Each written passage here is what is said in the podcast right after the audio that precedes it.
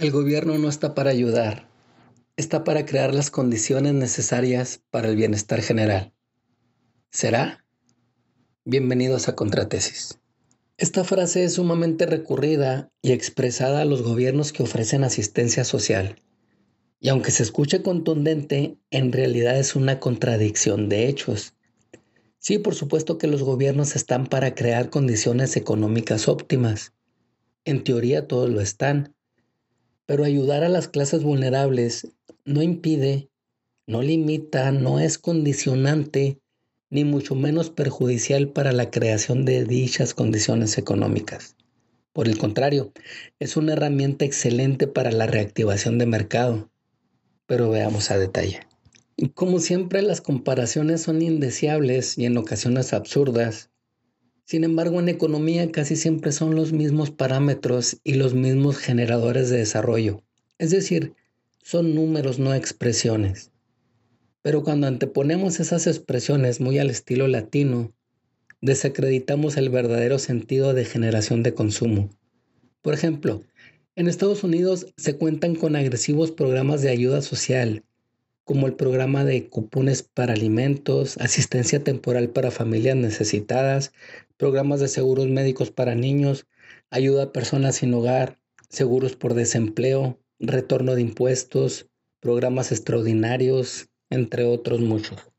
Pero en el fondo no lo hace por humanidad, lo hace por activación de consumo, apelando a la teoría keynesiana del consumo. Porque hasta donde sabemos, todos los beneficiados con estas ayudas gastan el dinero.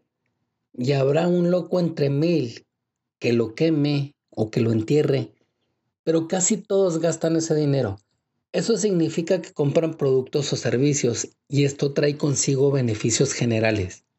Ya sabemos que la ley del efecto multiplicador, a mayor consumo, mayor producción, a mayor producción, mayores fuentes de trabajo, a mayores fuentes de trabajo, mayores ingresos individuales y a mayores ingresos individuales, mayor consumo y volvemos a empezar. Y este círculo perfecto de las economías debe tener un detonador y si este detonador es ayudando con grandes volúmenes de asistencia social, bienvenido, está en el camino correcto. Sin embargo, y aunque esto de la reactivación de consumo por medio de la asistencia social ya está probado y consentido en países desarrollados, en los países latinos aún es un tabú y con una verdadera carga de juicio moral, de tal suerte que siempre nos preguntamos, ¿por qué ayudan a mujeres que solo están pariendo hijos? ¿Por qué ayudan a personas que ni estudian ni trabajan? ¿Por qué ayudan a los ancianos y no a los profesionistas? Y la verdad es que es más fácil hacer un juicio de forma y no de fondo en esto de la ayuda social. En contraparte, es muy difícil escuchar a un norteamericano con desprecio al gobierno porque le da a cada niño pobre dos mil dólares al año vía retorno de impuestos. A los desempleados, o sea, a los que ni estudian ni trabajan, les da un cheque de 600 dólares semanales. Y ahora en tiempos de pandemia, el gobierno dio más de 150 millones de cheques de 1.200 dólares cada uno en una primera etapa. Pero lejos de que un anglosajón desprecie este mecanismo de asistencia, se brota las manos para lanzar sus estrategias y quedarse con la mayor cantidad posible de estos dólares. De eso se trata. El gobierno lanza el dinero y el mercado, o sea, usted, los tendrá que captar. John Maynard Keynes teorizó perfecto el mecanismo de que los gobiernos pueden estabilizar la economía dándole dinamismo por medio del gasto público pues Keynes no se equivocó. A corto plazo, esto reactiva la economía. Y cuando le preguntaron a Keynes de las consecuencias a largo plazo, expresó aquella genial respuesta. A largo plazo, todos estaremos muertos.